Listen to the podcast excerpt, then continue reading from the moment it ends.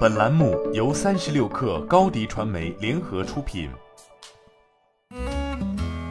本文来自微信公众号“三亿生活”。近期，国货之光蜂花似乎拥有了热搜体质，屡次登上社交媒体平台的热搜榜。而其最近一次登上热搜榜，则是因为一条由诸多相似内容，并且其中指出蜂花老板亲自直播，含泪表示蜂花有三十七年历史，不是杂牌，一直受外资企业打压，三十七年无违规，十年来仅仅涨价两元钱。这样的颇具故事感的措辞，再加上一些令人同情的元素，无疑将一个正面的企业形象表现得淋漓尽致。但很快，各平台的蜂花官方账号火速开始打假。针对蜂花老板亲自直播一事，官方指出，从三月十六封控到现在，老板最近一直在忙碌着复工复产的事情，暂无时间直播。根据微博话题的相关数据显示，截至五月十九号十六点五十分，阅读量已达到两点五亿，讨论量也超过了一点三万。而在抖音、快手等短视频平台，蜂花辟谣老板含泪亲自直播这类话题也出现在热榜上，而榜上有名，显然已足以证明蜂花这一品牌再次获得了广泛的关注。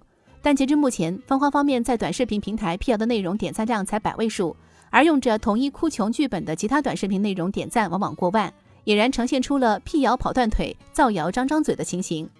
不可否认的是，如今短视频的传播速度比起其他内容展现形式快很多，但无论是微博上的营销号，还是抖音、快手等平台的相关内容，都面临着更为严重的同质化、博流量问题。一条视频甚至只需几张图片或几秒的视频素材，再配上造谣式的文案和配音，就能迅速得以传播。而将目光回归至品牌上，从此前的鸿星尔克、三幺五后的白象方便面，再到如今的蜂花，这些老品牌的翻红路径也极其相似。通常是因为一个热点事件，建立了良心国货且缺钱的人设，并迅速出圈，进而能够为品牌自播及电商平台旗舰店带来一轮流量高峰。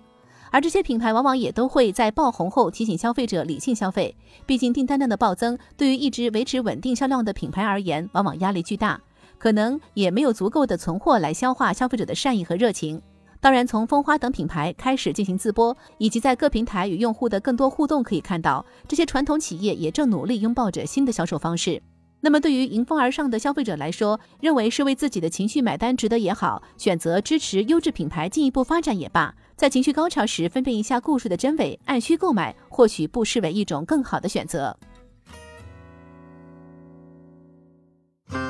新媒体代运营就找高迪传媒，微信搜索高迪传媒，有效运营公众号、抖音、小红书，赋能品牌新增长。